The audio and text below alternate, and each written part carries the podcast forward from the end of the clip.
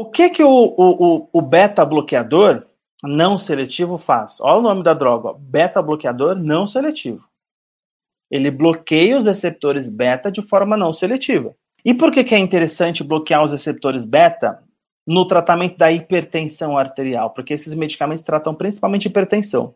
O receptor beta 1 está lá no coração. E quando eu aumento a atividade do receptor beta 1, eu tenho aumento de pressão arterial. Então, quando eu bloquear os receptores beta 1, eu vou reduzir pressão arterial. Ok? E ele bloqueia beta 2 e beta 3 também. E aí, beleza, o paciente ele chega no seu consultório usando esse medicamento, usando o propranolol. O que, que pode acontecer?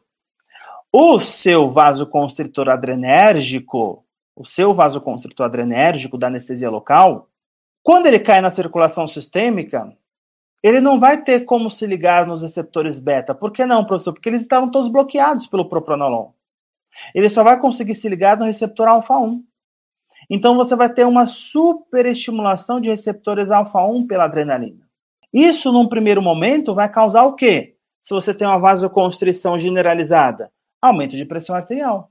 Só que o nosso corpo ele é tão inteligente que quando você tem um aumento de pressão arterial por, por um aumento da resistência vascular periférica, como assim aumento de resistência vascular periférica, professor? Va os vasos sanguíneos periféricos estão estimula superestimulados pelo, pela, pela adrenalina nos receptores alfa-1, fazendo o quê? Vasoconstrição. Vasoconstrição. Isso eleva a pressão arterial. O nosso sistema nervoso identifica isso. Quando ele identifica isso, o que, que ele faz? Promove bradicardia reflexa. O que, que significa isso? Reduz a atividade do coração, reduz bastante a atividade cardíaca. E quando eu reduzo a atividade cardíaca, eu tenho uma redução da pressão arterial, hipotensão.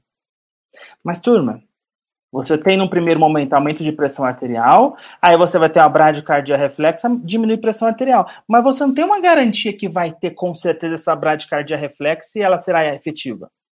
Então, assim, beleza, eu coloquei aqui que vai ter redução de pressão arterial por conta dessa bradicardia reflexa, mas isso não é uma garantia. Então, turma, essa questão aqui é um pouco contraditória.